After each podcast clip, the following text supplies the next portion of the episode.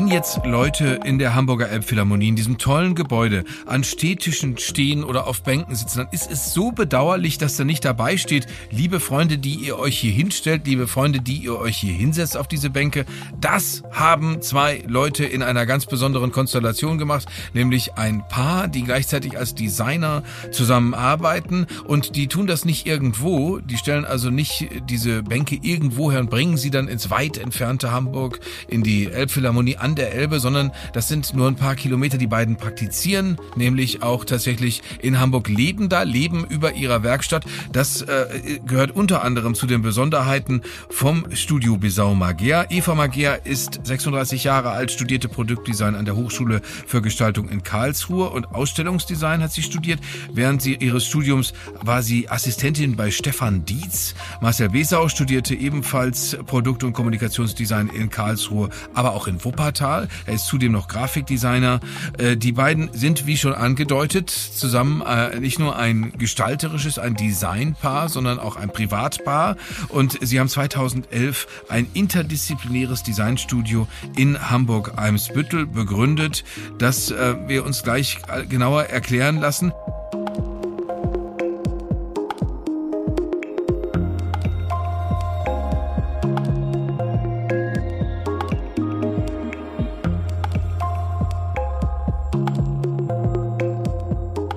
Der Rat für Formgebung präsentiert den Endion Podcast mit Jörg Thaddeus und Eva Mager und Marcel Besau.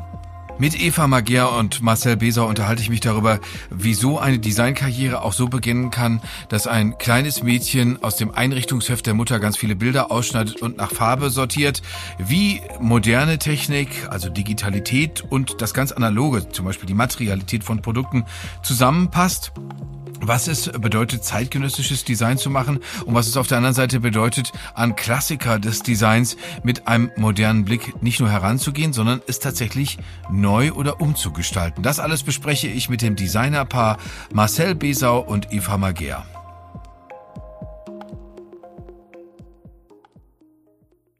Wie lieb wäre euch das? Äh, wir haben uns übrigens darauf geeinigt, das habe ich gelernt, dass in der Designwelt alle Leute das Sie für eine überkommene Angelegenheit halten und deswegen äh, werden wir uns viel vertrauter ansprechen. Eva, Marcel, äh, sieht sich niemand in, in, in, in der Designerei?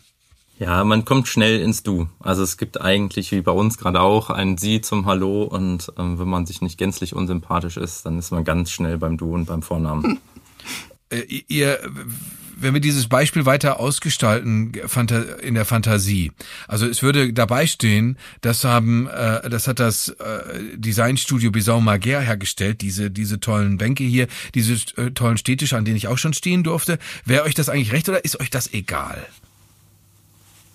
Inwiefern? Ich habe die Frage jetzt nicht ganz verstanden. Also wenn jetzt, wenn jetzt dabei, wenn jetzt, wenn man jetzt erkennen könnte, dieser Städtisch, an dem Sie hier stehen, in der Hamburger Elbphilharmonie, äh, den haben äh, Eva und Marcel, den hat das Designstudio Besau und Mager äh, äh, entworfen. Würde euch das gefallen, wenn das mehr Leute wüssten, dass es von euch ist?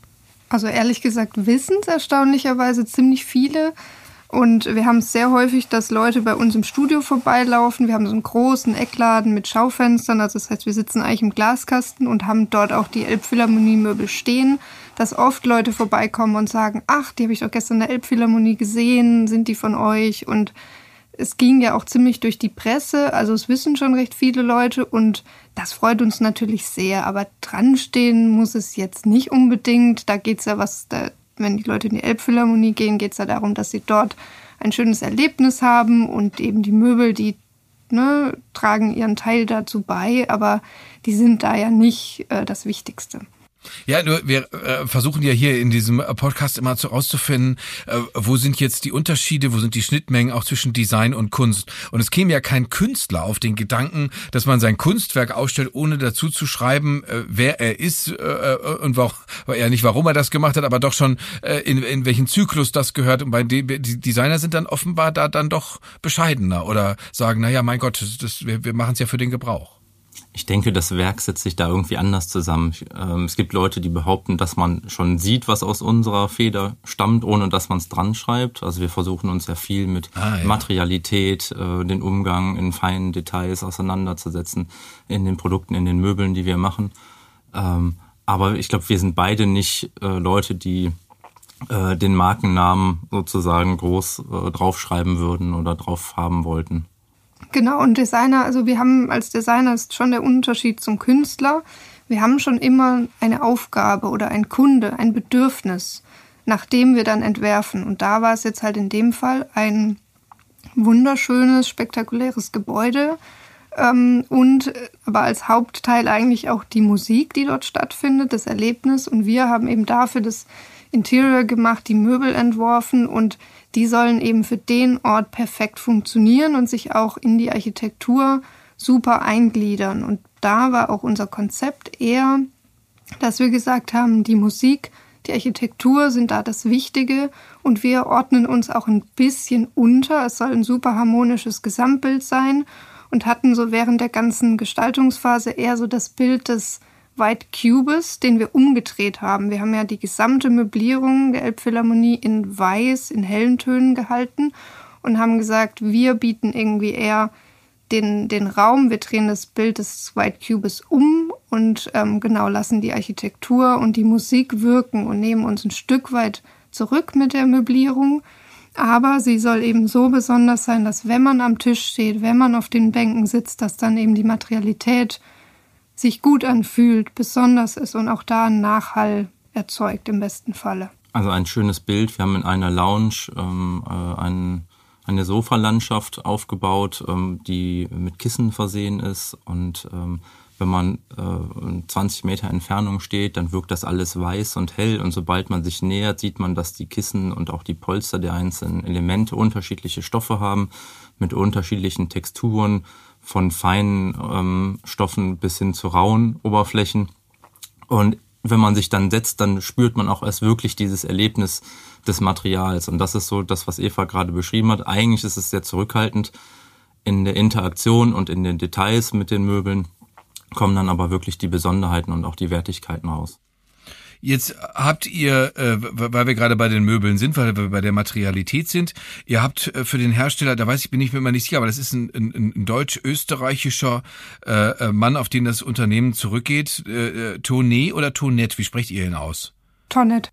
Tonet. Äh, für, für den habt ihr den berühmtesten Freischwinger äh, schlechthin, nämlich den S533F. Wenn sich Leute einen Freischwinger vorstellen, das ist sozusagen die Quintessenz des, des, des äh, Freischwingers von äh, Mies van der Rohe ursprünglich gestaltet. Den habt ihr, so heißt das in der Formulierung, zeitgemäß eingekleidet. Und weil, weil wir gerade dieses Kunstbeispiel haben, wenn ich ein von Mies van der Rohe entwickeltes Möbelstück habe und sage dann, das mache ich jetzt zeitgemäß, ist das nicht so, als würde ich hingehen, gehe in Louvre und sag, boah, die Mona Lisa ist 500 Jahre alt, da werde ich mal die Augen nachmalen. also es war äh, für uns auf jeden Fall eine große Ehre, da gefragt zu werden und ähm, das nochmal zu überarbeiten. Und es ist natürlich sehr diffizil, den Entwurf nicht in seinem Charakter zu negieren und hinten anzustellen und trotzdem ja den Anspruch zu haben, ein bisschen was von uns mitzugeben. Und wie, wie, wie, wie hoch ist der Druck, wenn man äh, euch den, wenn ich weiß auch, da müsst ihr gleich nochmal erzählen, wie da der Kontakt zustande gekommen ist. Äh, wie, wie hoch ist der Druck, wenn euch jetzt der Auftraggeber sagt, so bitteschön, da ist das, äh, da ist der Mies von der Ruhr Design-Klassiker, dann macht euch mal ran. Ist der Druck höher als bei so einem Job wie in der Elbphilharmonie oder ist das vergleichbar? Ist das ganz anders? Mm, in gewisser Weise vergleichbar. Also bei der Elbphilharmonie, da waren wir tatsächlich erstmal, ähm, ja, noch äh, etwas ehrfürchtiger, sage ich mal. Das war ja auch in der Zeit, wo jetzt auch nicht alle so positiv über die Elbphilharmonie gesprochen haben. Auf jeden Fall. Das müssen wir für diejenigen, die davon nichts mitbekommen haben, sagen, dass die Elbphilharmonie gehört so ähnlich wie der Berliner Großflughafen äh, zu den Großprojekten, wo, wo Leute so verzweifelt waren, dass sie gesagt haben, wir kriegen in Deutschland keine Großprojekte mehr hin. Also es war schon wirklich eine, eine ziemlich große Enttäuschung über den Ablauf dieses äh, Projekts, wobei man auch sagen muss, jetzt im Nachhinein, wir reden jetzt drüber, aber es denkt schon keiner. Das ist dran. alles vergessen vergessen. Das war schon bei der Eröffnung wieder vergessen. Genau. Aber natürlich, es war halt in aller Munde und ähm, positiv wie negativ, aber auch einfach so ein Wahnsinnsgebäude von Herzogen de Moran und da mit dem Interior reingehen zu dürfen. Das ist eine Ehre und genauso ging es uns natürlich auch bei Tonnet, die auf uns zugekommen sind, wegen, weil wir eben sehr bekannt dafür sind, mit Materialität und Farbe ne, sehr gerne zu arbeiten. Ähm, im ersten Moment hat man Respekt, aber auf der anderen Seite, man arbeitet sich dann ins Thema ein. Wir beschäftigen uns eben mit Materialität, mit Farbe, mit Formen. Und das vergisst man ehrlich gesagt auch schnell. Dann ist es einfach auch ein Projekt und wie bei jedem Projekt versuchen wir einfach den, das, das Beste rauszuholen und arbeiten dran. Und es ist nicht so, dass wir dann äh, jeden Tag im Studio sitzen und denken, oh mein Gott, es ist die Elbphilharmonie oder es ist Tonnet das vergisst man in dem Moment dann auch einfach. Dann sind wir im kreativen Prozess und genau stecken da mittendrin und ab und an kommt es dann nochmal, dass man auch sich einfach freut und denkt, wow, wie toll ist das eigentlich? Ähm, genau, aber im Prozess geht es uns einfach nur darum, für den Kunde, für das Produkt, für genau das Projekt einfach das Beste rauszuholen, die beste Lösung zu finden. Jetzt seid ihr beide, also äh, für Marcel steht, glaube ich, wenn ich das richtig, richtig rechne, diese wahnsinnig schwierige Berechnung, 1980 geboren, es dürfte in diesem Jahr ein äh, großer Geburtstag anstehen, aber mhm. äh, äh, Eva ist noch längst keine 40 Eigentlich Jahre weit alt. entfernt. Äh, also ein, ein junges Ding, muss man wirklich sagen. Und äh, ihr, ihr, jetzt habt ihr beide aber schon tatsächlich, wie, wie, wie gerade beschrieben, äh, solche äh, äh, ja großen Sachen da auch an der Angel. Wie zwangsläufig war das für euch beide Designer zu werden? Eva, vielleicht beginnen wir mit dir. Also wie, wie zwang, wie, wie alternativlos war das zu sagen, ja, natürlich gehe ich nach Karlsruhe, natürlich lasse ich mich da an der Gestaltungshochschule zur Designerin ausbilden. Also bei mir war das tatsächlich auch super klar. Also ich habe immer nie verstanden, dass irgendwie Freunde von mir nicht wussten, was machen die denn nach dem Abi. Bei mir war es schon so, also schon als Kind sehr auffällig. Ich habe noch so Ordner aus meiner Kindheit, wo ich so mit ich weiß nicht, wann ich angefangen habe, mit fünf, sechs so Wohnmagazine meiner Mutter immer heimlich geklaut habe und so Bilder ausgeschnitten. Mit und, fünf oder sechs? Ja, und nach Farben sortiert und so zusammengeklebt. Das habe ich alles noch. Also das, dieses Thema Wohnen und mein Zimmer einrichten, das hat mich schon immer, immer begeistert. Farben waren immer schon mein Thema. Und sag mal, sag noch mal, also du durftest dein, du durftest auch dein Kinderzimmer selber einrichten, weil, ja. weil deine Eltern auch Gestalter sind. Nee, oder, gar oder? nicht. Mein, mein Vater ist Physiker und meine Mutter Ergotherapeutin, aber bei uns wurde immer, wir waren eine sehr kreative Familie. Also bei uns wurde immer sehr viel gebastelt, sehr viel gemacht, auch handwerklich, selber Möbel gebaut und äh, Sachen genäht. Also das habe ich schon immer gemacht. Und so rückblickend denke ich, das äh, eigentlich war es total klar. Und dann Aber Eva, darf ich mal kurz dazwischen fragen? Wenn ich mich jetzt bewerbe an der Hochschule für Gestaltung in Karlsruhe und sage, ja, ich möchte jetzt mit 51 Jahren gerne nochmal was Neues anfangen, dann fragen die mich, okay, Herr Thaddeus, warum, warum denn dann gerade Design? Und dann würde ich antworten, ja, ich, ich bastel halt gern. Würden, würden die mich dann nicht dafür verachten und würden sagen, ja, Ja, schon, aber da, da, da habe ich ja gerade davon gesprochen, wo ich so ungefähr so sechs war oder sagen wir sechs bis 14. Da hat sich ja noch was getan. Also ich habe mich nicht mit Basteleien beworben an der Hochschule, da kommt man nicht so weit. Ähm, genau, aber ich, ich sage einfach rückwirkend, das war schon irgendwie immer mein Thema. Und dann hat sich das einfach so mit, sage ich mal, 14, äh, ja, jetzt mich immer mehr interessiert, habe ich angefangen mit äh, zu fotografieren, habe mich da reingearbeitet und dann macht man ja irgendwann so ein Schulpraktikum, ich glaube mit 16 oder so. Und da bin ich dann von äh, damals Pforzheim nach Krefeld, was sehr weit weg war für so einen 16-jährigen Schüler, äh, zu zwei Designern gegangen, die ich in einem Wohnmagazin entdeckt hatte, die ich ganz toll fand und habe dann da zwei Wochen mein Schulpraktikum gemacht. Und äh, danach war klar, eben mit 16, ja, ich werde Produktdesign studieren, bin da auch mit denen zum allerersten Mal auf die Kölner Möbelmesse gegangen, was super war.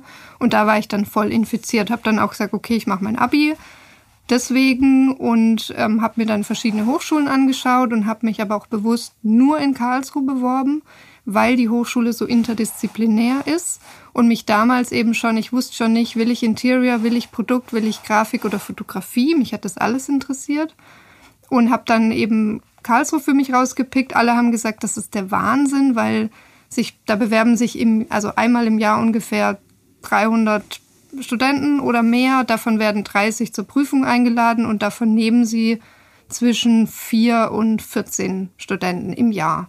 Also es ist ein bisschen Wahnsinn, sich nur an einer Hochschule zu bewerben, aber ich wollte nur dahin und es hat auch geklappt zum Glück. Und ähm, genau, also das war bei Sag mir mal, äh, tatsächlich immer klar, dass ich du das hast, machen du, will. Du hast den Begriff, den ich sofort übernehmen werde, in, in meinem alltäglichen Sprachgebrauch super klar benutzt. Äh, Eva, äh, äh, war für dich war für dich auch super klar, äh, wenn ich mit, mich mit einem Mann verbinde privat, dann kann es nur ein Designer sein. Was denn sonst? Ach nö, da war ich eigentlich äh, nicht festgelegt, aber ich meine, ja, es ist passiert ja schon oft, dass man dann im Studium den Partner findet. Das ist jetzt ja nicht so außergewöhnlich. Und ähm, da war ich aber nicht festgelegt. Das ist tatsächlich einfach dann so entstanden, schönerweise. Und dass man auch im Studium natürlich Projekte zusammen macht und sich dann eh austauscht. Was für uns super komfortabel war, dass wir halt im Studium ohne den Druck, machen wir uns selbstständig, machen wir, ne, gehen wir den Weg zusammen, Projekte zusammen machen konnten und gemerkt haben, wir lieben es zusammenzuarbeiten, wir funktionieren super zusammen. Und da hatten wir halt schon mal fünf Jahre zusammen studiert, bevor dann die Entscheidung überhaupt da war. Ja, wir gründen zusammen, ja, wir gehen den Weg. Das heißt aber, wenn ich mich frage, wie, wie, wie, wie sehr führt ein Designer, wie sehr führt eine Designerin auch ein Designerinnenleben oder wie weit äh, wirkt das, die, die, diese Berufstätigkeit in das eigene Leben hinein? Hättest du einen Mann kennengelernt, der gesagt hat, das ist mein Auto, mein Audi A4 meinetwegen, ja, der hat, der hat ein hässliches Braun, aber auf die Farbe kommt es nicht an. Das wäre dann für, für eine Designerin schon ein Abturner, oder? Wenn, wenn, wenn man sagen würde, ja, das Auto ist mir egal, wie das aussieht, Hauptsache fährt gut. Hm. Ja, also. Das Auto ist jetzt nicht unsere Paradedisziplin. Nee, genau. Also es ist jetzt auch sehr hypothetisch. Wir sind jetzt irgendwie auch schon seit 15 Jahren äh, ein Paar. Das ist so ein bisschen schwer vorstellbar. Ich meine, also als Designer ist es schon so, wir, wir lieben wirklich beide unseren Beruf so sehr und man gibt da sehr viel dafür. Also das ist schon eher eine Berufung und nicht einfach nur ein Beruf. Wir lassen den Job auch nicht irgendwie um 18 Uhr fallen und nehmen es nicht mit nach Hause. Das ist bei uns alles super vermischt und wir haben manchmal am Wochenende die besten Ideen oder wenn wir wandern oder Mountainbiken und das ist total gut und toll, das so zu haben. Ich kann es mir exakt jetzt auch nicht so vorstellen, wenn ich einen Partner hätte, der in einer ganz anderen Welt lebt, aber ich muss mir das ja zum Glück auch nicht vorstellen. Und ich bin super dankbar und super happy, dass es so ist. Viele sagen auch immer, wir hören ganz oft so, um Gottes Willen, ich könnte das nicht mit meinem Partner, weil wir tatsächlich jetzt auch mit, mit Kind, mit dem mit dem Studio, wir, ja, wir verbringen im Grunde fast immer 24 Stunden miteinander, aber in unserer besonderen Konstellation funktioniert das halt total gut und das ist ein Riesengeschenk. Aber ich kann mir auch vorstellen, dass es viele Paare gibt, die sich äh, zerfleischen würden. Das müssen wir uns mittlerweile ja gar nicht mehr vorstellen können, weil die Corona-Krise hat da ja äh, so eine Art Labor angeboten. Viele Leute sind zusammengebrochen. Ma Marcel, äh, super klar, sagt Eva, war mhm. das bei ihr. Sie, äh, ich finde, ich kriege dieses Bild fast gar nicht aus dem Kopf, wie sie da gesessen hat und hat die Sachen nach Farbe sortiert. Äh, äh, ich weiß, ich hatte so ein, da habe ich aber eher das Gefühl, dass eine Störung beim Bekannten, der, mit dem ich immer gespielt habe, der hat, der hat seine Lego-Steine immer so ganz zwanghaft sortiert. Ne, das habe ich äh, nicht gemacht. Also zwanghaft würde ich das nicht nennen. Das ist ja, ne, Zwänglerin möchte man ja auch nicht sein. Aber äh, Marcel, war das bei dir genauso? Also es war nicht ganz so super klar, aber familiär bin ich auch vorgeprägt. Meine Mutter hat Keramikdesign studiert, äh, mein Vater ist Künstler und äh, da gab es sozusagen schon ähm, eine Prägung. Äh, mit Abneigungsphasen als Teenager, aber äh, als es dann so Ende der Schulzeit ging, war es für mich schon sehr klar, dass es ein kreatives Studium sein wird.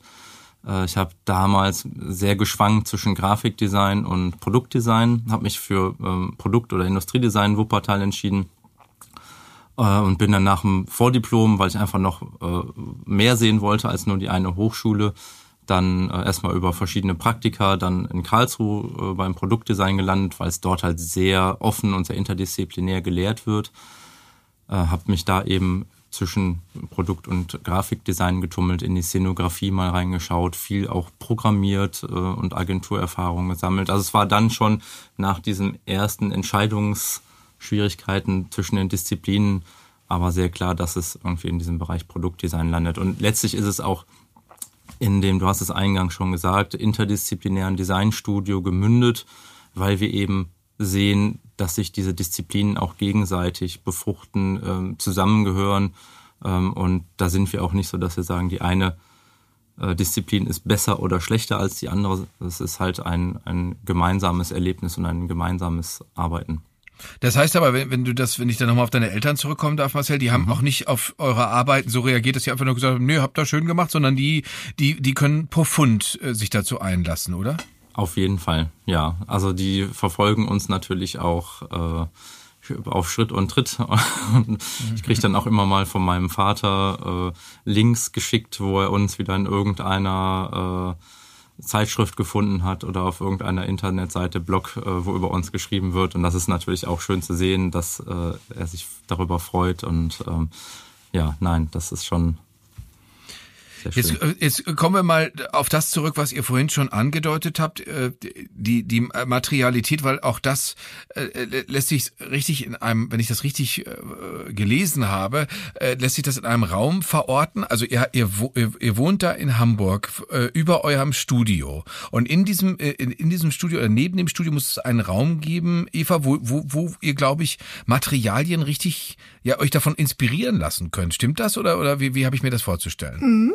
Ja, also wir haben im, im, im Keller unseres Studios haben wir Werkstätten, eine Holzwerkstatt, eine Modellbauwerkstatt und wir haben eben, das ist ähm, ein großer Traum, seit anderthalb Jahren oder so endlich tatsächlich zwei kleine Räume, eine Materialbibliothek, wo wir sämtliche Materialien eben ja nach Thema, nach Farben, wie auch immer äh, gelagert haben und äh, genau damit arbeiten wir halt total viel. Das ist für uns super wichtig und ähm, das ist halt total schön, das mal wirklich an einem Ort zu haben. Und wenn wir ein neues Projekt machen, dann sich halt die verschiedenen Materialien, die verschiedenen Farben rauszuziehen, zusammenzulegen.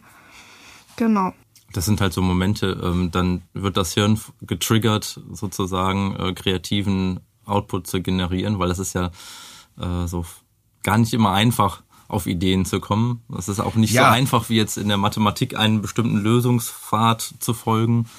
Ähm, so. Aber, aber das, das, das ist, das ist äh, die faszinierendste Sache überhaupt, weil das in, in der Tat ja auch im größeren Zusammenhang interdisziplinär ist. Also auch Leuten, die sich mit Diplomatie beschäftigen, auch Leute, die sich äh, mit, mit anderen Medienleistungen beschäftigen, muss irgendwas einfallen, denen muss eine Idee kommen. Das ist äh, sehr spannend, sich da auf den Weg zu machen, sich zu fragen, woher kommt die Idee? Du mhm. hast jetzt gerade äh, gesagt, Marcel, dass das Hirn wird getriggert. Mhm. Eva, du hattest es, glaube ich, vorhin gesagt, ihr wandert gerne, ihr, ihr Mountainbike. Ich musste an den irischen Neu Neurobiologen denken, der sagt, äh, der hat ein Buch geschrieben, das heißt The Praise of Walking, wo es darum geht, durch Gehen mhm. äh, tatsächlich die, die Birne richtig äh, mit in Bewegung zu versetzen, die, die Kreativität mit in Bewegung zu versetzen. Wann wisst ihr denn gemeinsam, äh, wir haben jetzt eine Idee und an der halten wir auch fest. Also die, die kommt gewissermaßen ins Körbchen. Wann, wann wisst ihr das? Das spürt man einfach. Also und das ist tatsächlich auch wirklich das fast Schönste an unserem Beruf. Das ist, das kann man irgendwie schwer beschreiben. Das klingt auch immer so ein bisschen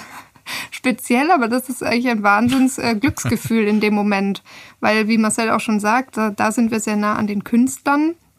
Bis man so eine gute Idee hat, muss man sich oft schon auch wirklich durchbeißen, durchringen, hat mal Phasen, wo man auch wirklich deprimiert ist, weil man merkt, man kommt da nicht hin oder man hat so eine vage Sache im Kopf, aber man, die kommt nicht raus. Also das ist oft wirklich schon, wie, es, wie man es von Künstlern so kennt, wirklich so ein Ringen und das geht schon manchmal auch auf die Stimmung. Und wenn man dann aber merkt, ja, es ist es, dann weiß man das einfach und es macht unfassbar glücklich. Also das ist schon wirklich so, dass man dann einen Tag auch mal mit so einem Grinsen im Gesicht rumläuft, einfach weil man halt merkt, ja, das ist es, genau, das ist es. Ja, aber ble bleiben wir mal bei den Beispielen, die wir schon besprochen haben, weil es so ein prominentes Beispiel ist. Äh, die, die, die Elbphilharmonie kommt an und sagt, so, Freunde, wir möchten gerne, dass ihr uns das gestaltet. Ihr sollt, wir brauchen von euch Möbel, wir brauchen irgendwas, wo Leute sitzen können, wir brauchen irgendwas, wo Leute stehen können. Und, und was passiert dann? Hm, also, das war jetzt so ein bisschen, das ist ein sehr großes Projekt. Da ging es einmal um Entwurf, aber auch ums Interior. Ähm, tatsächlich starten wir aber immer mit so einem Gesamtkonzept. Das haben wir da auch gemacht. Und ich möchte noch einmal kurz ähm, der, der Form halber auch sagen, die Elbphilharmonie ist nicht auf uns zugekommen, sondern wir wurden beauftragt von einem Hamburger ähm, Architekturbüro, von ähm, WRS-Architekten und im Besonderen von Daniel Schöning. Ähm, der Geschäftsführer von dem Architekturbüro war und er hat uns mit ins Boot geholt und mit uns ein Team gebildet und uns gefragt, ob wir das mit ihm zusammen machen möchten. Mhm. Und ähm, genau da sind wir eben im Team mit Daniel Schöning zusammen rangegangen und haben erstmal gesagt, okay, diese Riesenaufgabe, ähm, diese verschiedenen Bereiche für das ganze Haus ein Konzept zu finden, wie möblieren wir. Wir hatten ja Lounges, wir hatten Bars, wir hatten ähm, aber auch ganz viel ähm, Backstage-Bereiche für die Künstler, mehr wie so Hotelsuiten. Ähm, das war ja super vielfältig. Wie kriegt man das hin, dass man nicht sagt, den Raum machen wir in dem Konzept, den Raum in einem anderen, die Möbel entwerfen wir wieder anders. Also haben wir erstmal ein Gesamtkonzept entwickelt. Eine Leitidee, an der wir uns orientieren genau. können und ähm, die wir auch mit dem Kunden abstimmen und uns auch immer wieder referenzieren können und auch dem Kunden sagen, hey, wir machen da jetzt nicht rot, weil wir haben uns auf diese Leitidee weiß geeinigt. Ach so, das heißt die Backstage-Bereiche, da war ich nämlich schon mal. Die habt ihr auch gemacht? Mhm, genau. Genau, also im Grunde. Ja, weil, weil, das, dann kann ich ja die Frage, dann kann ich ja die Frage direkt äh, mir von euch beantworten lassen, weil das war die Frage, die mir kam, als ich da saß und ich musste da äh, was was schreiben. Und äh, warum ist hier eigentlich alles weiß? Ja, also, da die Leitidee weiß Bei uns, genau, an der richtigen äh, Adresse. Okay, und dann, äh, was ist, was ist die Antwort? Warum also, weiß? Weil, weil, weil du hast gerade schon gesagt, Marcel, wir haben gesagt, e, eben nicht rot, aber, mhm. äh, aber, aber warum weiß? Weil man könnte ja glauben, da sind die, diese, diese Räume, für diejenigen, die sich das nicht vorstellen können, diese Räume sind ja komplett verglast. Man sieht da draußen die Elbe, mhm. man, man, man sieht mitunter, wie das in Hamburg üblich ist, auch schweres Wetter und da ist ja weiß jetzt nicht das Kuscheligste, was man sich vorstellen kann. Also, ich meine, gut, braun ist auch eine Horrorvorstellung, aber, aber, aber, aber Warum weiß? Also wir hatten natürlich auch diverse Ideen und Konzepte für diese Leitidee. Wir haben damals auch dann vor der Geschäftsführung drei Varianten äh, gezeigt. Ähm, bei dem Konzept, Eva hat es schon angesprochen, es war ja diese Umkehrung des White Cube. Also im, in der Galerie, im Museum versucht man, den Raum möglichst neutral zu halten, um den Werken äh, sozusagen genügend Raum und Präsenz geben zu können und neutral genug zu sein.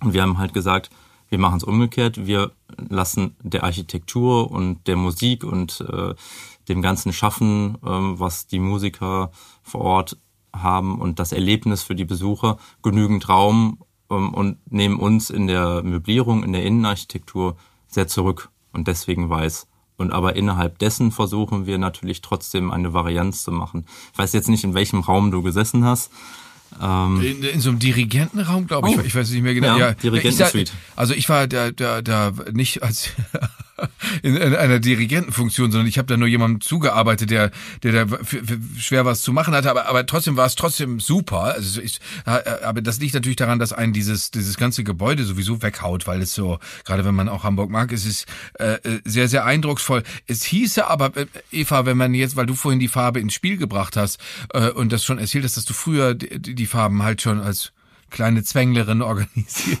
hast. Weiß aber gemein. äh, äh, also die, die, die, die, die äh, das wäre jetzt falsch, wenn man sagen würde, weiß, äh, Nüchternheit und damit letztendlich beinahe Farblosigkeit ist auch deine Forschung, sondern ihr seid ja auch bekannt dafür, mit Farbe wahnsinnig mutig umzugehen. Total. Und ich denke aber, dass das werden wir erstaunlicherweise ganz oft gefragt, dass die Leute sagen, ja, wir stehen da für super starke Farben und wir sind auch teilweise ja sehr, ja, sag ich mal, bunt eher. Ähm, und trotzdem ist für uns die Elbphilharmonie eigentlich fast das eins unserer stärksten Projekte mit Farbe umzugehen, weil die Entscheidung zu sagen, ja, wir sind jetzt nicht knallrot, knallgelb, wie auch immer, sondern wir entziehen ein Stück weit die Farbe, weil es eben für dieses Gebäude und den Ort genau passt. Die Entscheidung und das zwar durch die gesamte Elbphilharmonie, durch die gesamten Geschosse durchzuziehen, ist, finde ich halt die super, also die, die stärkste Farbentscheidung, die man fast treffen kann. Und das ist für uns genauso eine Farbe, auch wenn es weiß ist, wie wenn wir alles rot gemacht hätten. Und das Tolle ist ja wiederum, indem wir gesagt haben, es ist alles, wir nennen es auch nicht weiß, sondern es ist mehr entfärbt. Es ist nicht so, für die, die es jetzt noch nicht gesehen haben, nicht, dass wir alle Möbel hochglanzweiß lackiert haben, das gar nicht. Wir haben mehr die Farbe entzogen und haben mit sehr vielen Materialien gearbeitet, mit verschiedenen Hölzern, mit verschiedenen ähm, Steinen, ähm, wie Marmor zum Beispiel, mit verschiedenen Textilien und haben darüber eine Wärme reingebracht. Und wenn du, wir haben zum Beispiel auch ähm, in einer Künstlerlounge gibt es verschiedene Stühle und wir haben die Stühle von dem Naturholzton in verschiedenen Weiß- und Graunuancen lasiert. Das heißt, Dadurch, dass wir diese Farbe entziehen, lenken wir wieder viel mehr das Augenmerk auf die Materialität. Das heißt, die Maserung von Stein, von Holz kommt halt viel, viel mehr zum Tragen und das Haptische wird dadurch auch wichtiger. Und das heißt, ähm, genau, das Farbkonzept wird dadurch eben nochmal mehr in den Vordergrund gestellt. Aber jetzt, äh, die, die, da drängt sich die Frage auf, weil das gerade, das klang gerade an, äh, das, das, das Gefühl, die, die Intuition. Ihr beide habt Design studiert. Das heißt, ich kann das, ich kann die Gestaltung von Gegenständen, ich kann die Gestaltung von Fotos. Ihr habt die äh, in Mailand im Jahr 2017 für den Rat für Formgebung eine ganze Ausstellung ausgerichtet. Also alles das kann ich eigentlich systematisch schulen und trotzdem ist jetzt mehrfach schon in unserem Gespräch angeklungen, gibt es die Eingebung, gibt es die Intuition. Wie, mhm. wie gewichtet ihr das zueinander? Ich glaube, mhm. dass der Teil des äh, der Intuition oder des aus sich selbst heraus äh, Ideen zu entwickeln sehr sehr wichtig ist. Also wenn nicht das Wichtigste. Ja, viel ähm, wichtiger. Ähm, und alles andere braucht man natürlich auch. Es sind Handwerkszeuge, es sind Werkzeuge, mit denen wir arbeiten. Also sei es jetzt sowas wie die Materialbibliothek, sei es Software, sei es Zeichnen lernen, wo wir jetzt beide gar nicht wirklich gut drin sind. Ähm, aber es, es gibt halt so verschiedene Wege, dem Ausdruck zu verleihen. Und da muss man, glaube ich, mm, hinfinden, das, was im Kopf ist. Und Eva hat es auch schon gesagt, manchmal ist es so ein, ein diffuses Momentum äh, einer Idee, äh, die man dann irgendwie visualisieren muss, um sie auch besprechen zu können. Und das ist bei uns natürlich als Paar auch äh, für uns immer sehr wichtig, dass wir in so einen Dialog, in so einen Ping-Pong gehen. Äh, man formuliert eine Idee, der Gegenüber sieht da was drin, sieht Potenziale, Schwierigkeiten, äh, formuliert es ein bisschen um, gibt es zurück und dann ist es in diesem äh, Hin und Her wachsen die Ideen. Und so ist es halt auch mit dem Lernen müssen. Man muss es halt ja genauso wie man sprechen lernen muss, irgendwie mit seiner Umwelt kommunizieren. Genau, aber ich denke, so eine gewisse, ob man es jetzt Begabung nennt oder Intuition, wie auch immer, ich glaube, das bringt man einfach mit. Das kann man, glaube ich, nicht lernen, aber man schult das Auge. Und was halt gerade bei unserem Ka äh, Studium in Karlsruhe super war, das ist ein reines Projektstudium. Wir haben im Grunde, kann man sagen, so das Handwerk haben wir wenig gelernt, also auch ne, 3D-Programme, wie auch immer. Das muss man sich einfach alles selbst beibringen. Ich finde das Konzept aber super, aber was man in Karlsruhe lernt, ist wirklich ähm, seinen Weg, seinen Stil zu finden, ähm, wirklich rauszufinden, wer bin ich, was macht meinen Stil aus und sein Auge zu schulen. Und dafür ist ein Studium total wichtig. Aber man muss schon viel einfach vorher mitbringen und haben.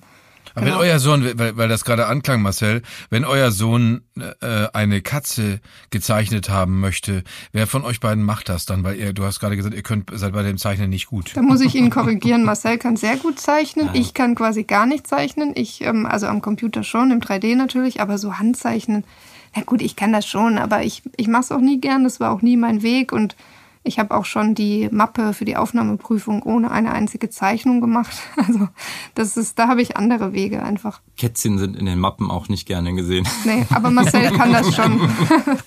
ja, ich, das, ich kann, man kann es immer noch schlimmer machen, die Bewerbung bei der Hochschule für Gestaltung. Ich mag Basteln und Katzen. Genau. Das, dann weiß ich es nicht ganz genau, ob du da richtig wärst. Aber äh, probieren, also.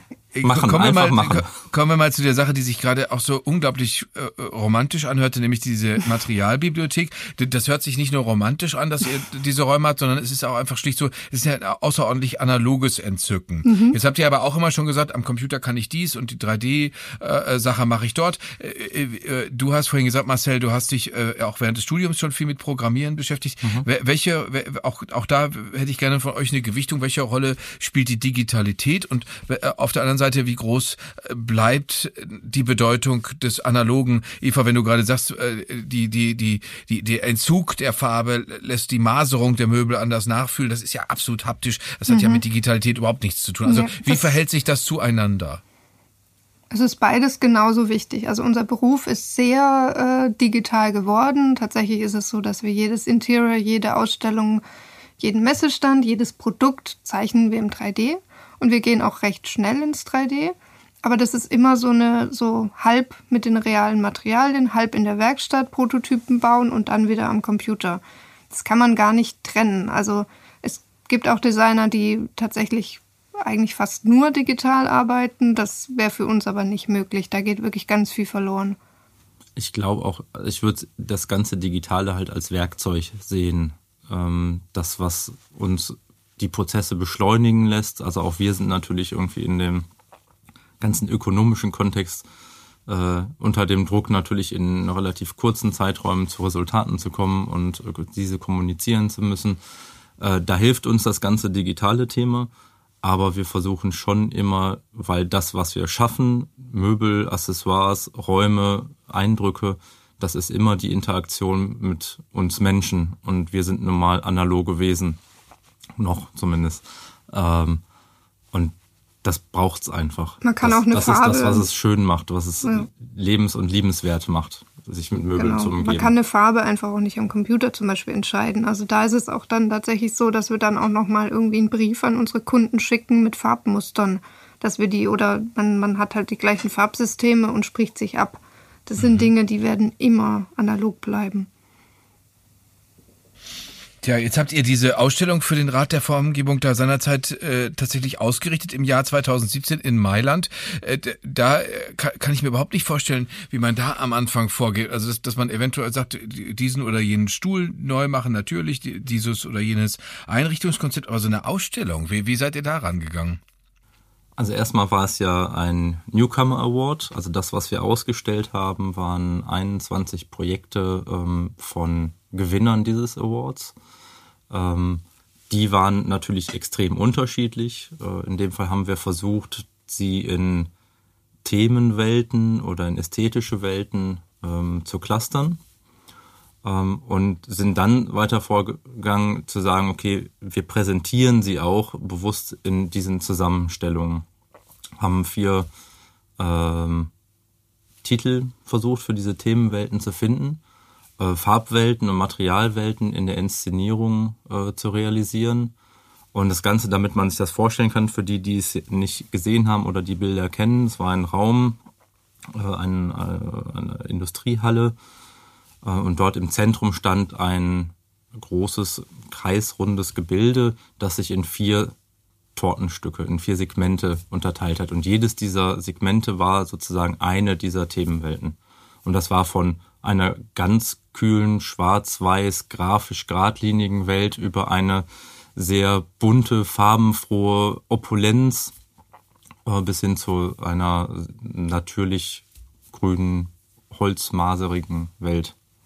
Also wir gehen an so Projekte immer sehr, ähm, auch am Anfang äh, mit, mit einer Recherche ran. Und in dem Fall war es so, dass wir gesagt haben, okay, es sind 21 Jungdesigner. Ich, wer schon mal auf der Mailänder Möbelmesse war, weiß, dass es dort an jeder Ecke Ausstellungen gibt. Es ist ein extremer Druck, dort überhaupt Aufmerksamkeit generieren zu können. Und für Jungdesigner kann es das Entscheidende sein, ob die Karriere anläuft oder nicht. Und dann haben wir halt überlegt, okay, was, was sind denn die Jungdesigner für die Firmen? Die Hersteller sollen ja dahin kommen, die Journalisten sollen dahin kommen. Was interessiert die denn an den Jungdesignerarbeiten? Und das ist so, dass tatsächlich die Jungdesigner sind ja meist die jungen Wilden, die eben Trends setzen, die experimentieren und das ist das Spannende. Und da haben wir gesagt, okay, wir wollen das Ganze aufziehen wie eine große Trendschau und ähm, darauf den Fokus setzen. Und ähm, was uns da auch super wichtig war, das Ganze funktioniert eben nur, wenn dort so viel wie möglich Leute Fotos machen. Das heißt, die ganze Bühne, die wir dort geschaffen halten, sollte so fotogen wie möglich sein, weil nur wenn ganz viele Leute dort ne, über Social Media mhm. dann die Bilder in die Welt transportieren, dann nutzt diese Ausstellung den Jungdesignern etwas. Dann machen sie sich einen Namen und werden bekannt. Also das sind ganz viele so Hintergrunddinge, die wir auch uns überlegen und erstmal Gedanken machen. Und dann hatten wir die Idee dieses, dieser Trendschau. Und dann kam eben das, was Marcel jetzt erzählt hat, dass wir gesagt haben, okay, wir clustern das eben in vier Trendwelten, was auch super funktioniert hat, was auch total spannend war, dort abzulesen, dass wir wirklich unter diesen 21 Gewinnerarbeiten vier so Trends rauslesen konnten. Und darüber, also wir, bei uns ist immer total wichtig bei unserer Arbeit, dass wir Geschichten erzählen. Also egal, ob wir jetzt ein Produkt entwerfen, ein Interior oder eben auch so eine Ausstellung, es geht immer um Storytelling. Und da eben auch dann den Journalisten, die dorthin kommen, schöne Geschichten an die Hand zu geben, weil die wiederum schreiben drüber, und das wiederum ist dann für unseren Kunde, den Rat für Formgebung, aber auch für die, für die 21 Jungdesigner, dann ist es ein gutes Projekt gewesen, wenn es eben in die Welt getragen wurde und darüber berichtet wurde und schöne Geschichten erzählt wurden da, da, dass ihr das nicht einfach nur macht, sondern dass äh, ihr tatsächlich damit auch wahnsinnig erfolgreich seid, sagen die ganzen Preise, die ich nicht alle vorlesen kann. Ich nehme nur den, der einfach fantastisch klingt, nämlich den Iconic äh, Interior Innovation Award Best of Best oder den äh, German Design Award, für, der vom Rat für Formgebung vergeben wird, in Gold im Jahr 2019. Ihr, ihr habt äh, eine, eine äh, erkleckliche Zahl von absolut angesehenen Firmen äh, tatsächlich schon in eurem Portfolio Portfolio. Zum Beispiel gehört Vitra da dazu. Bei Vitra muss ich zugeben, da bin ich selber so begeistert, dass ich nur gerne deswegen reich werden möchte, damit ich mich mit Vitra-Sachen umgeben kann. Äh, da habt ihr den, äh, den Showroom in Singapur gestaltet, wenn ich das richtig weiß, mhm. und äh, den äh, auch das Geschäft in Kuala Lumpur. Äh, beides eine Insel, das eine etwas äh, Kuala Lumpur äh, nördlich, also die ha Hauptstadt von Malaysia. Äh, woher wisst ihr oder, oder glaubt ihr, dass Design grenzüberschreitend ist, so wie ihr eure Arbeit interdisziplinär versteht, ist auch das Verständnis von etwas, was was was aufregend ist, was was innovativ wirkt, äh, international? Ähm, also die Aufgabe für uns war ja, die Marke Vitra mit all dem, was sie an schönen Produkten haben, zu kommunizieren ähm, und erlebbar zu machen und äh, diesen Gedanken äh, des Campus in Weil am Rhein auch in die Welt zu bringen. Ähm, das, was daraus international entsteht und wie die Leute damit umgehen, ist ja dann letztlich äh, immer äh, im Auge des Betrachters. Aber es ging darum, all diese Qualitäten und die Geschichten, die ähm, um die Designer oder die Vitra im Portfolio hat, erzählen zu können und die Marke verständlich zu machen. Und da sind wir auch eben nicht nur Produktdesigner, sondern da ähm, arbeiten wir auch so ja mit dem, was Marken stark macht, ähm, wie man Marken kommuniziert und bilden das dann äh, im Raum und im Interior ab. Ja, aber weil Eva gerade sagte, dass ihr immer vorher viel recherchiert. Äh, du sagst, wir, wir, wir möchten die, die Marke verständlich machen. Nun ist das, wenn wir, wenn wir drei oder wenn wir als, als Europäer, als deutsche Leute, die wir sind, irgendwo vorbeigehen, da können wir uns noch, glaube ich, darauf verständigen, dass wir ähnliche äh, Wahrnehmung haben oder die Sachen ähnlich einsortieren. Aber kann man das bei jemandem, der, der Malaye ist, der eine Singapurerin Hörerin, kann man das bei denen genauso sagen oder gucken die Leute womöglich anders? Ich hoffe, dass sie anders gucken. Ich hoffe, dass wir alle anders gucken und uns davon inspirieren lassen. Also ich, das würde ich jetzt gar nicht irgendwie so geografisch festmachen. Also Unterschiede gibt es bestimmt. Ähm, und äh, wir hoffen natürlich, dass äh, wir mit der Inszenierung und ähm, der, der Gestaltung der, der Räumlichkeiten dort in den Showrooms ähm, die Leute von den Produkten begeistern können. Aber letztlich arbeiten dann ja auch die Produkte für sich. Also es sind ja äh, zeitgenössische Entwürfe, aber es sind auch viele Mid-Century-Entwürfe von Charles and Ray Eames ähm, und, und, und, die Vitra halt im Portfolio haben, die ja auch jetzt über die letzten äh, ja, 70 Jahre irgendwie schon an Bedeutung und an Bekanntheit gewonnen haben. Und so glaube ich auch, dass die Leute, die da hinkommen, ja, sich begeistern lassen oder begeistert sind. Eva, jetzt äh, ist die, hast du gerade gesagt, er erzählt, äh, er erzählt Geschichten. Es geht immer um das Geschichtenerzählen. Mhm. Wie ist das äh, mit der Zeitzeugenschaft von Design? Also inwiefern ist Design zeitgenössisch und was bedeutet das vor allen Dingen jetzt, wo viele Leute äh, die äh, Corona-Pandemie als durchaus Zäsur in ihrem eigenen privaten Leben wahrnehmen? Inwieweit werdet ihr äh, äh, Pandemie-Design machen? Hm. Also könnte das, bedeuten, könnte das bedeuten, dass man, dass man darauf stärker eingehen muss, dass die Leute, dass die Leute ihr eigenes Zuhause nicht einfach nur als den Ort begreifen, äh, äh wo sie schlafen, ne, ein bisschen essen und Fernsehen gucken, sondern auch als Kapsel, wo sie, wo sie, wo, wo, wo ihnen, wo, wenn es drauf ankommt, die ganze Welt geboten werden kann. Werden solche Überlegungen eine Rolle spielen in eurer Arbeit? Das weiß ich jetzt so nicht. Ich, wir beobachten aber natürlich schon, dass jetzt das eigene Zuhause nochmal eine ganz andere Bedeutung bekommt. Und das Thema Homeoffice bekommt eine andere Bedeutung und da wird es sicherlich auch neue Produkte geben müssen und damit aber auch das Thema Office im Allgemeinen wird das Thema New Office, New Work ist ja eh sehr groß, aber ich denke, das wird durch Corona jetzt auch nochmal ordentlich gepusht. Wie werden wir alle arbeiten? Ähm, das Thema ähm, Garten und äh, Landschaft wird auch irgendwie bekommt eine neue Bedeutung durch Corona. Ob wir da jetzt allerdings speziell andere Produkte entwerfen, das weiß ich nicht. Das ist jetzt, finde ich, auch irgendwie zu früh. Aber es kann eine große Chance sein für unseren Bereich, für die ganze Interior- und Möbelbranche, dass es ja eine andere Bedeutung bekommt für die Menschen. Es kann eine Chance für euch sein und auf der anderen Seite kann es euch auch eine Last sein, weil äh, vorhin, ich glaube, ich weiß nicht, wer von euch beiden es war, äh, fiel zwei, dreimal der Begriff ökonomisch. Tatsächlich, das ist abzusehen, dass die Zeiten wirtschaftlich schwieriger werden durch diese Zäsur. Also das, das können wir sicher schon sagen. Äh, ist das nicht eine schlechte Zeit für Design, wenn keiner Geld hat? Also denkt man sich dann nicht, gut, die Form ist dann jetzt egal. Äh, äh, Im Moment müssen wir hauptsächlich die Funktion aufrechterhalten und für die Funktion für Geld genug haben ich glaube, dass es eigentlich trotzdem noch eine Chance ist. Also die, die Wahrnehmung für Qualität und für das, ähm, was, was wir machen und versuchen wollen zu machen, ähm, da wo ich mich entscheiden, wirklich bewusst entscheiden muss für ein Möbelstück, ähm, ist es doch eigentlich dann wirklich gut zu sagen, ich entscheide mich für die Qualität und habe auch was davon für das Geld, was ich ausgebe.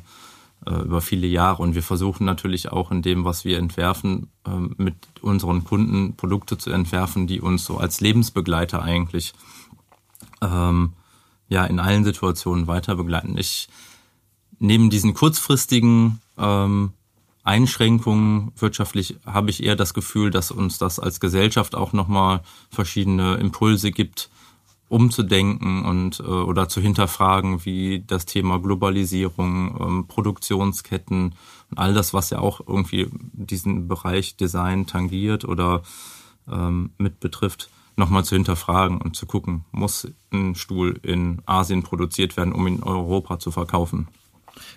Hat Sie, habt ihr eigentlich festgestellt, dass es da eine, eine Veränderung in der Wahrnehmung gibt von Leuten in eurer Umgebung, dass die sagen, ja, wir fanden das immer ein bisschen komisch, dass ihr so zusammengearbeitet habt, aber jetzt sehen wir, ja, natürlich, die, die, die, die haben es von Anfang an richtig gemacht, die sind mit großer Erfahrung ins Homeoffice gegangen, weil sie mussten sich gar nicht wegbewegen, sie hatten es vorher schon so. Mm, also wir arbeiten ja nicht im, nicht im Homeoffice, wir haben schon Wohnung und Studios getrennt. Wir müssen auch aus dem Haus raus, einmal um die Ecke rum und wieder zur Tür rein. Das ist ein großer Unterschied. Also es ist wirklich, man würde von Pendeln sprechen. Also Auf jeden Fall. Also wenn es richtig stark regnet, dann überlegt man auch, ob man nicht für die paar Meter doch einen Schirm aufspannt. Also das ist uns aber auch ganz wichtig, dass man nicht irgendwann im Schlafanzug im Studio sitzt. Ähm, genau, nee, also das Homeoffice ist es nicht und da sind wir auch sehr froh drum. Das ist uns auch wichtig, dass wir auch unseren, ne, unsere private Wohnung haben und ähm, auch wenn es alles sehr vermischt ist. Ähm, ja, ich meine, im Moment sitzen wir, wir sitzen tatsächlich weiter im Studio, aber wir sitzen halt alleine da. Normalerweise haben wir da noch unsere drei Mitarbeiter und wir haben auch, weil wir eben ähm, nicht ähm, allein im Studio sitzen wollten, sondern so wie wir es auch im, in unserem Studium in Karlsruhe hatten, dass in einem großen Studio verschiedene Disziplinen, verschiedene kreative Selbstständige zusammensitzen, weil wir das so toll fanden, haben wir dort auch so eine Art Coworking Space. Also wir haben noch fünf fünf Jahre, ne? fünf. fünf Untermieter, Freunde von uns, die alle kreativ sind, verschiedene Bereiche von Grafikdesign, Fotografie, Architekt, ähm, die mit uns da sitzen normalerweise, was total schön ist, weil wir uns austauschen können, die schönen, die mal nicht so guten Dinge irgendwie miteinander teilen, zusammen Mittag essen. Und das fehlt uns im Moment schon sehr. Aber im Moment sitzen Marcel und ich tatsächlich alleine in diesem großen Studio. Ähm, ja, genau. Aber insofern ist es für uns schon eine Veränderung. Wenn ich mir jetzt hier eure Kundenliste äh, nochmal angucke, dann äh, Vitra haben wir schon angesprochen, Tonet haben wir angesprochen, äh, dann kommen die ganzen anderen Sachen dazu, die hier stehen. Da steht dann äh, meinetwegen die, die Audi steht da mit dabei, die Fürstenberg Porzellanmanufaktur natürlich logischerweise steht mit dabei, Jan Kurz Möbel, die Hochschule für Künste in Bremen, Darboven in Hamburg, äh, die äh, Hochschule Pforzheim, Zuckerkommunikation und, und, und. Äh, was ist denn tatsächlich, also abseits davon, dass ihr wieder möchtet, dass das Studio belebter ist, aber was ist eure äh, Ambition? Weil ich glaube, als wenn man als Designer von, von Vitra beschäftigt wird, ist das schon ungefähr, als dürfte man bei Borussia Dortmund Fußball spielen als Fußballer. Mm, ja, schon. da sind wir auch sehr, äh, sehr froh drum und im Grunde ähm, hoffen wir, dass es einfach immer so weitergeht. Und es gibt natürlich noch viele Sachen, die wir gerne machen würden. Viele Projekte, viele Möbel, die wir noch entwerfen wollen und mehr Interior. Ja, da gibt es schon noch schon noch viele Wünsche. Es kommt ja auch von innen heraus. Also, dass unsere Profession, unsere Leidenschaft als Designer hat jetzt ja erstmal nichts mit den Kunden zu tun. Also für uns ist es genauso schön, für ein kleines Label, wie wir es jetzt in, äh, im Januar auf der EMM mit Favius gezeigt haben, Möbelstück zu entwickeln. Ähm, es sind die Prozesse und so die Projekte, die uns Spaß machen. Und da hoffen wir natürlich auch nach wie vor mit großen Marken arbeiten zu können, Aber es ist dann, sind die Details, die es ausmachen, die es immer wieder spannend machen und die Andersartigkeit dieser vielen verschiedenen Bereiche, die wir haben, vom Produkt bis in den Raum, bis zur Marke, äh, so dieses Wechselspiel zu haben.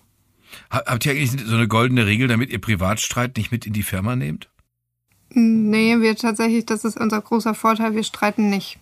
Nicht gerne. viel. Und im Grunde, wenn, dann diskutieren wir mal, aber wir sind einfach beide nicht, sind sehr harmoniebedürftige Menschen. Ich glaube, das ist auch der ähm, Vorteil, sonst würde das auch nicht funktionieren. Nee. Ja, das stimmt. Wenn ihr jetzt zwei rachsüchtige, jähzornige wärt, dann wäre wahrscheinlich die Arbeit schon beendet. Ja, Vermutlich. nee, also das, genau, machen wir einfach nicht. Ich danke euch sehr für eure Zeit. Marcel und Eva vom Studio Besa und Magea äh, aus Hamburg, die uns ganz viele Einblicke gegeben haben in ihrer, in ihre Arbeit und äh, in die Gedanken, die sie sich dazu machen. Vielen Ja, Dank. sehr gerne. Ganz Vielen herzlichen Dank. Hat uns gefreut.